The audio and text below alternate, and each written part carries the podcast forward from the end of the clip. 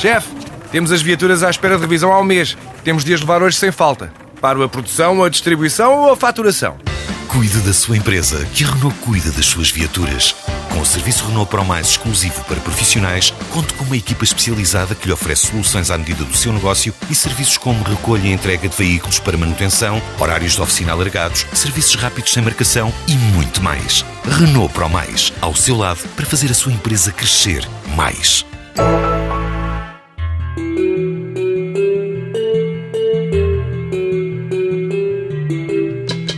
Lembro-me do que ficou no ar durante a emissão que a TSF fez em finais de janeiro no auditório da Biblioteca Municipal Virgílio Ferreira, em Gouveia.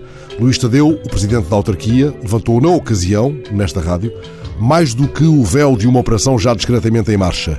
Se tudo corresse a contento, a sala onde se encontram os 8 mil livros do espólio pessoal do escritor passaria a acolher uma série de outros, até agora guardados na Biblioteca Nacional. Para tal seria decisiva a autorização da família. Ora, a presença do filho de Virgílio Ferreira nas comemorações do centenário do nascimento do escritor terá ajudado a concretizar esse desejo do autarca de Gouveia. Dez discretas linhas numa página do Correio da Manhã, com notícias breves do Portugal mais distante do mar, confirmam, neste dia inaugural da Feira do Livro, a chegada de 205 livros, a maioria de filosofia, anotados pelo próprio Virgílio Ferreira, à sala onde se guarda também o violino e a poltrona que pertenceram ao autor de Para Sempre. Os livros de filosofia anotados por Virgílio e que pertenceram à sua biblioteca pessoal serão motivo bastante para o reencontro com as suas reflexões sobre o sentido e a motivação da escrita. Quantas novas pistas se poderão encontrar nestas anotações virgilianas? Ele que tantas vezes nos deu o verbo escrever na primeira pessoa e que outras tantas o vinculou ao próprio ato de pensar. Escrevo para pensar. Assim o deixou escrito. No livro que chamou Pensar, Virgílio interroga-se por que escrevo e pensa em voz alta diante do leitor, com o leitor. Escrevo para criar um espaço habitável da minha necessidade, do que me oprime, do que é difícil e excessivo.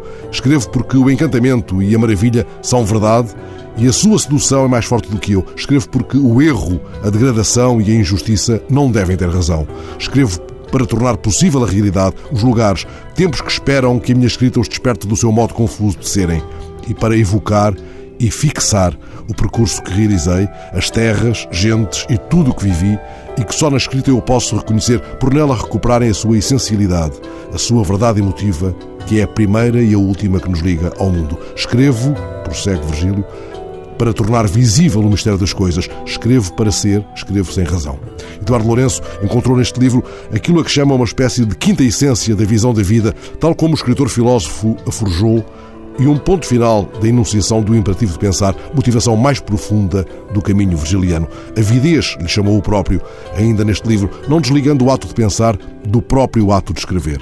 Escrever, sentir-me devorado por essa bulimia, a avidez sôfrega que se alimenta do impossível. E na Carta ao Futuro, a mesma obstinação. Escrevo-te para daqui a um século, cinco séculos. Ora, neste dia em que regressamos ao Parque dos Livros, esse frémito é também a nossa motivação caminhante. Escrever, pensar, ler, anotar na margem. É a mesma febre da interrogação limite, a mesma avidez, a mesma sem razão.